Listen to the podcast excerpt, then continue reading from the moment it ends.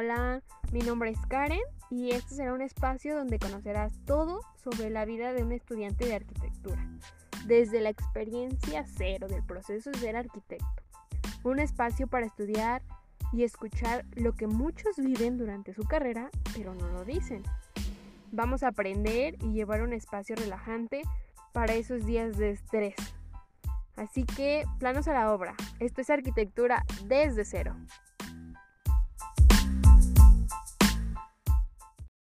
Hey, hola, hola chicos, me da mucho gusto estar aquí otro miércoles más con ustedes.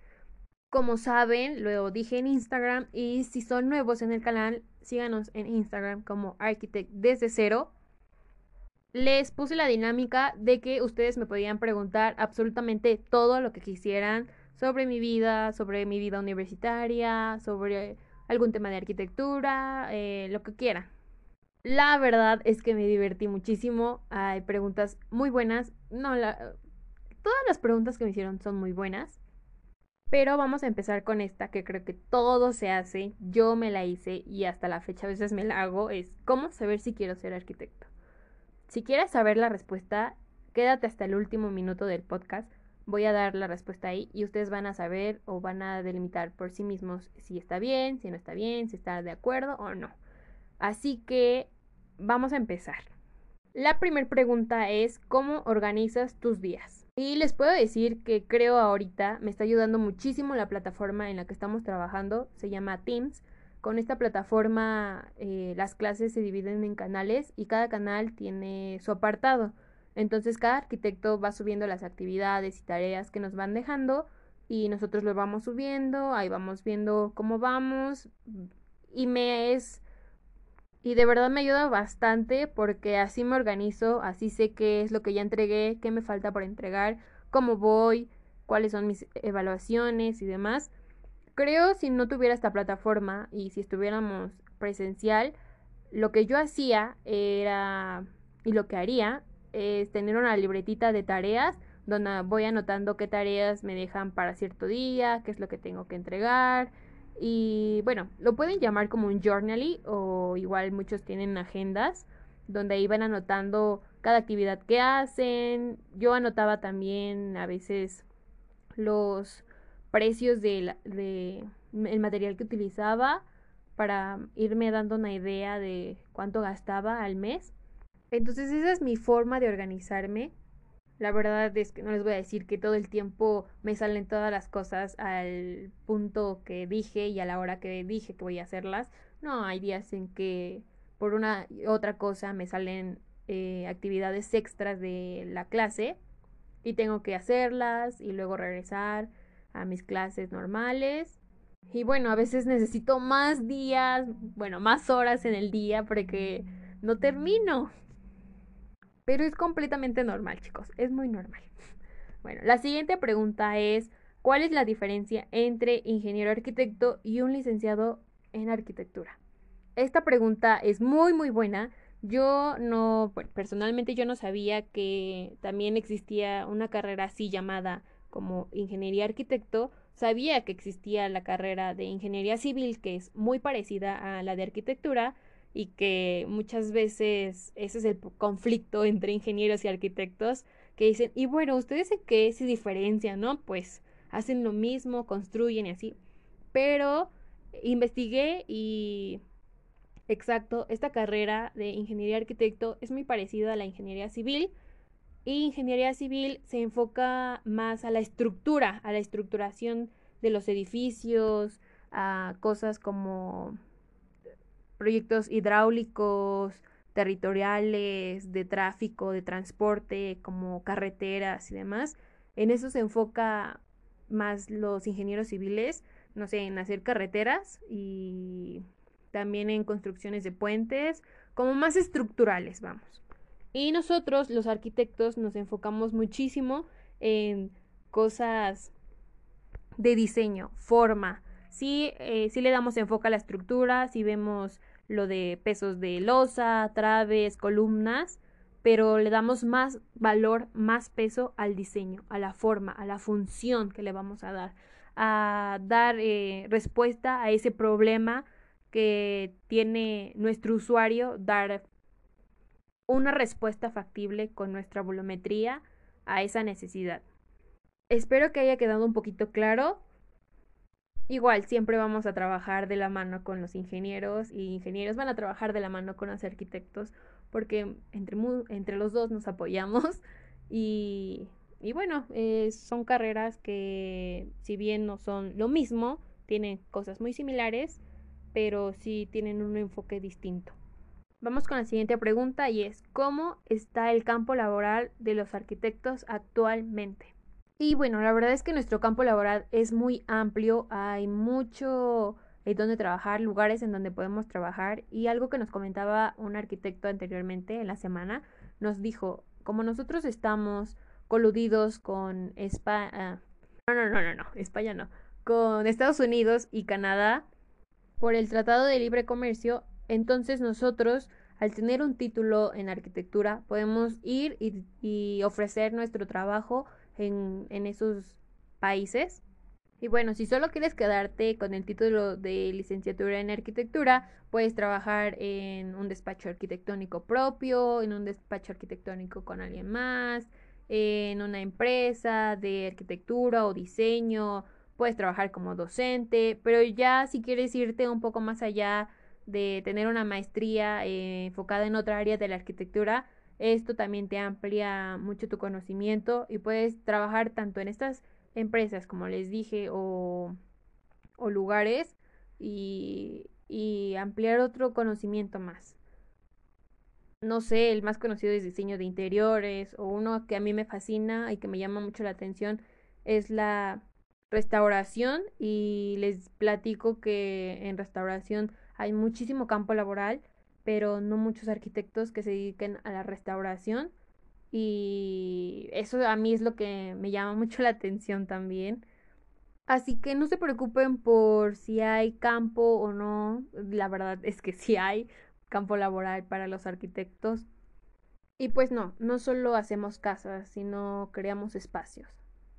Cualquier tipo de espacio posible, existente y por haber, creamos ciudades enteras y que arquitectura se vive en cualquier lado. Todos ocupamos arquitectura para vivir, para estar, donde ir. Así que sí vamos a poder salir de la licenciatura y a ver o encontrar un amplio campo laboral. La siguiente pregunta es, ¿llevan muchas mates en arquitectura? Postdata, soy fan de tus podcasts. Primero, muchísimas gracias.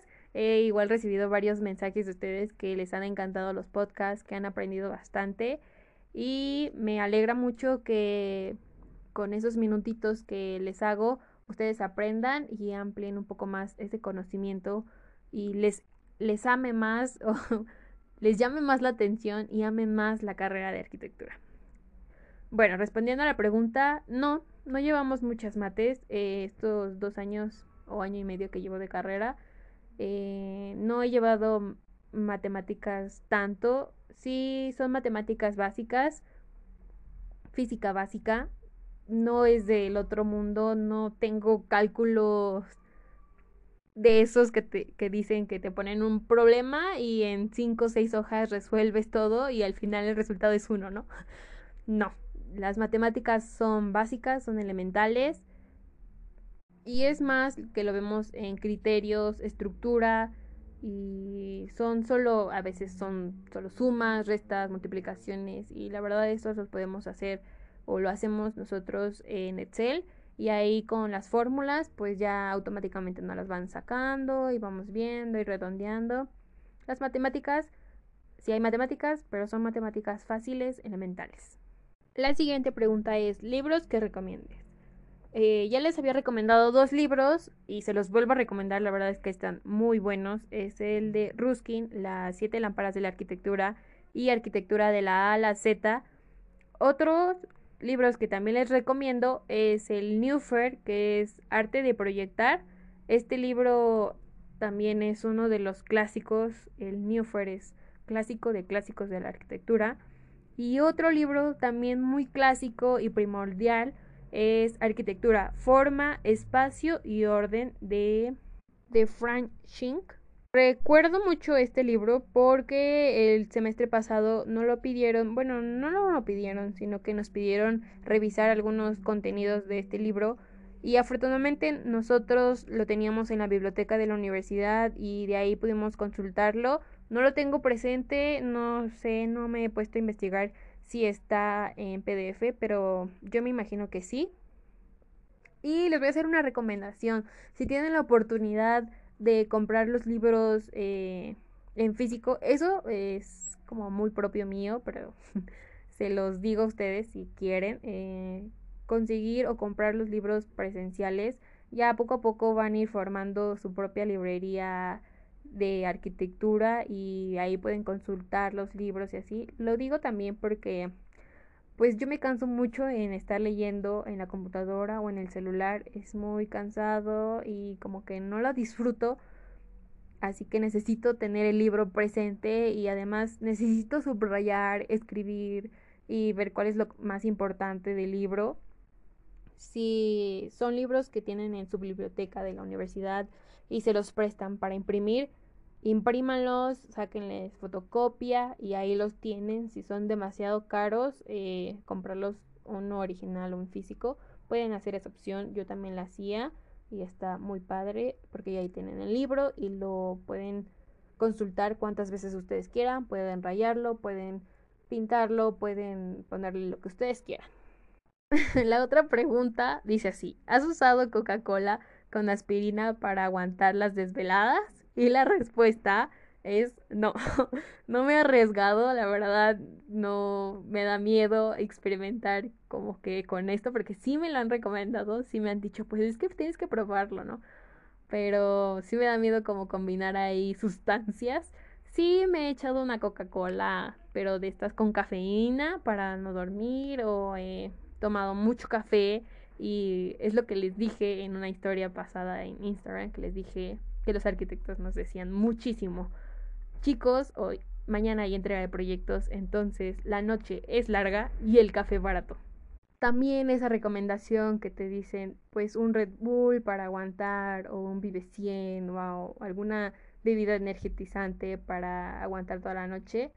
Pues sí, pero no lo hago siempre, solo cuando de verdad es un proyecto que fue inesperado y es de un día a otro, de verdad tengo que entregarlo bien, bien, bien y no llevo absolutamente nada, solo en esos casos hago eso, pero combinar sustancias con otras, la verdad es que me da miedo, no lo he hecho, pero ustedes díganme cuáles son sus trucos para no quedarse dormidos. Bueno, otra pregunta dice así, ¿cómo has sobrellevado las semanas de mucha tarea y muchos pendientes personales? Esta también es una excelente pregunta. Y aquí Ah, les voy a decir que hay veces en que tengo muchísima tarea y también hay como fiestas o salidas con mi familia y así.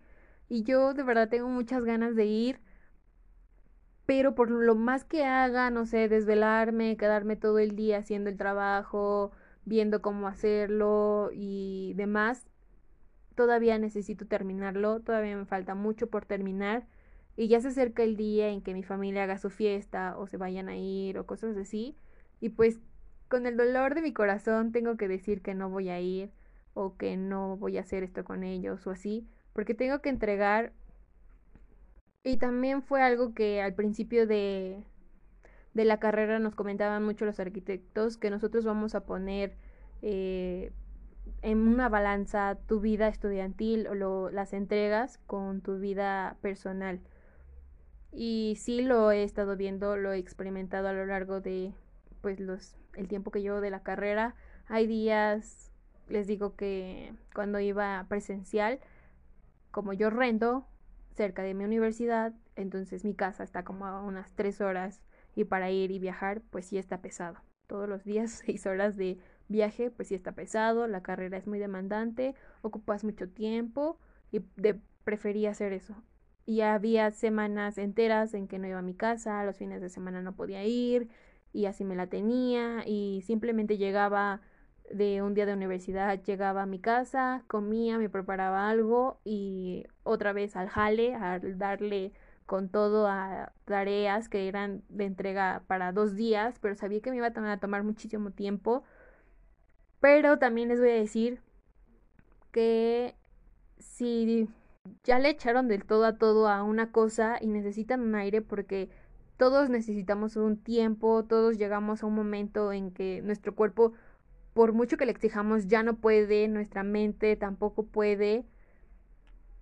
Sí me he dado mis tiempos, sí me he dado así como mis lujitos de decir, bueno, sí tengo entrega, pero de verdad quiero salir con mi familia, no lo he hecho, es una oportunidad. Entonces voy, me distraigo y algo que los arquitectos o que una arquitecta me dijo un día y que la verdad se me queda se me ha quedado guardado es si vas a hacer algo, hazlo pero bien, disfrútalo. Si lo vas a hacer a medias como pues no sé, salir con tus papás, pero sabes que tienes que entregar algo y estás con tus papás, pero al mismo tiempo estás pensando en, ay, es que no hubiera venido porque tengo que entregar esto y así, pues no, entonces no lo hagas. Si vas a un lado, disfrútalo, vive el momento y ya después retoma el tiempo. Y bueno, para responder más clara a tu pregunta es que cómo sobrellevo esto.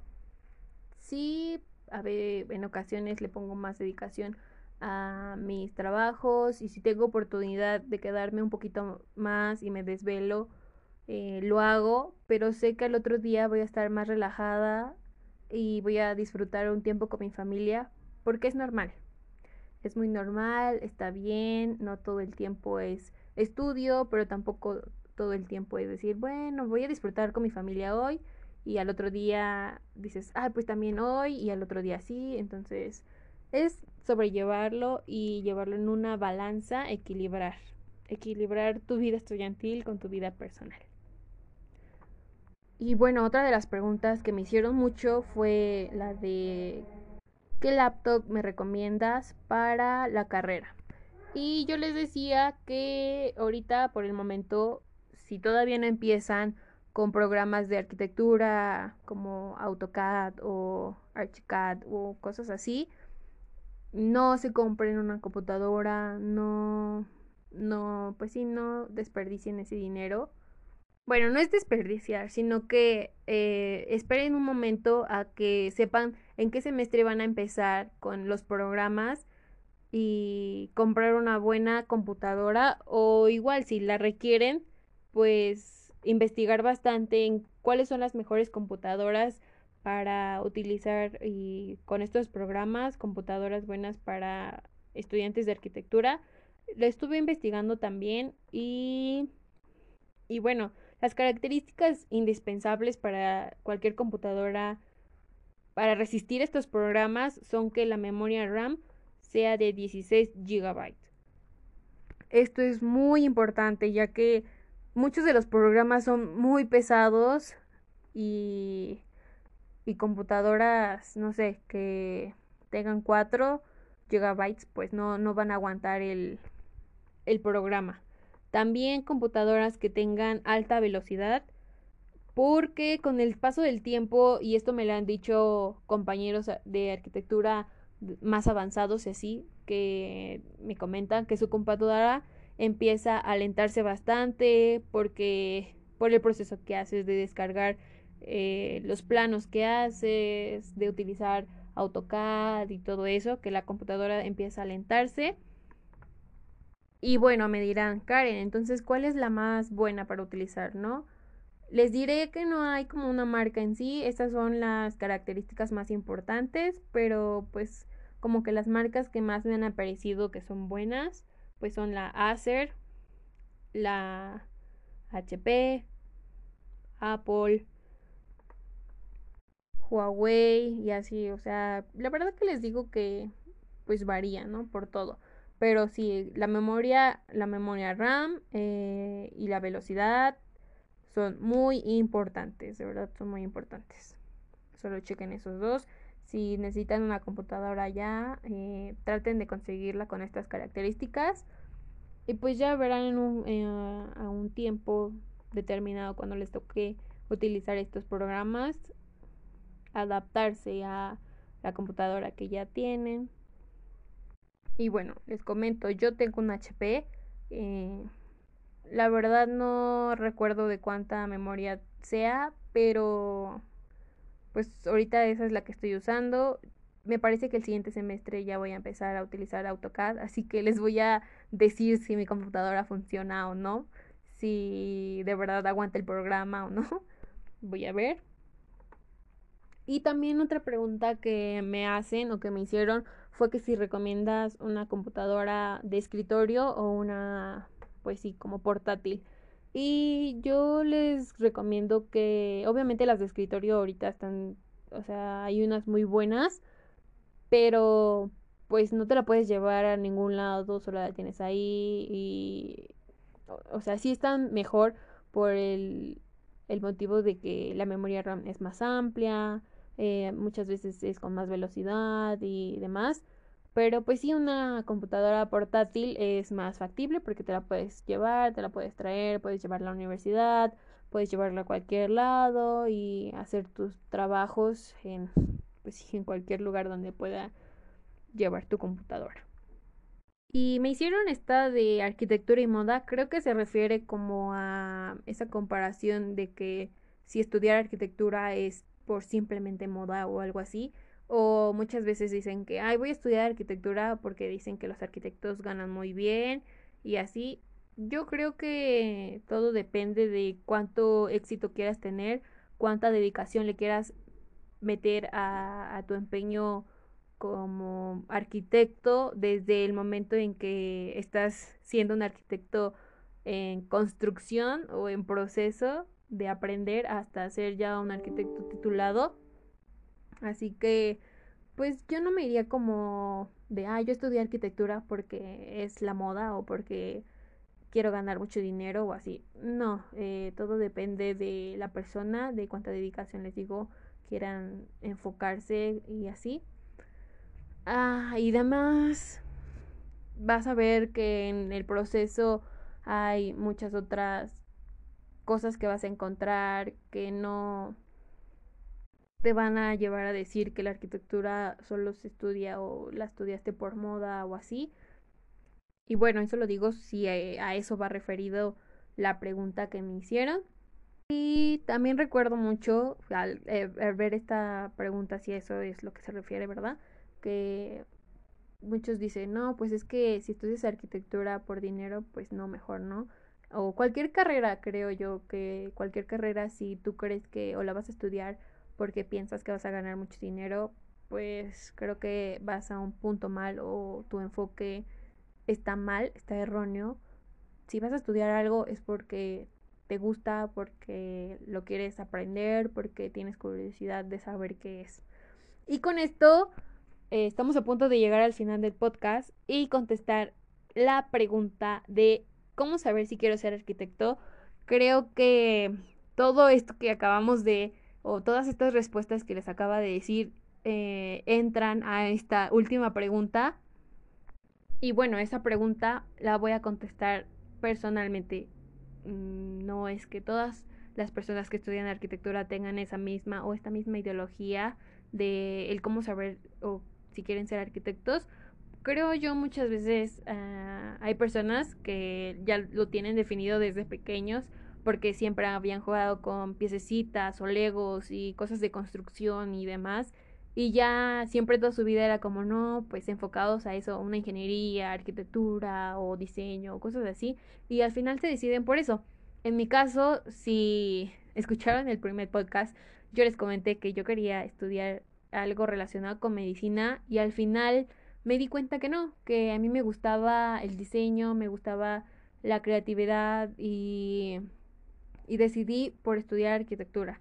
¿Cómo saber si quiero ser arquitecto? Yo creo que es... Bueno, creo que esta pregunta no se podría resolver el primer día que entres a la carrera o ahorita yo en mi segundo, eh, tercer semestre de la carrera. Creo que esto va variando conforme avanzas. El cómo saber si quiero ser arquitecto, viene de tu persona, saber o conocerte más bien. Si eres capaz de decir, bueno, es que yo sí soy bueno para, o me gusta mucho el dibujo, me gusta diseñar, me impresiono cada vez que veo un edificio, me tengo mucha curiosidad por saber cómo se construye, qué capacidad tienen las personas o un ser humano para llegar a construir eso tan monumental.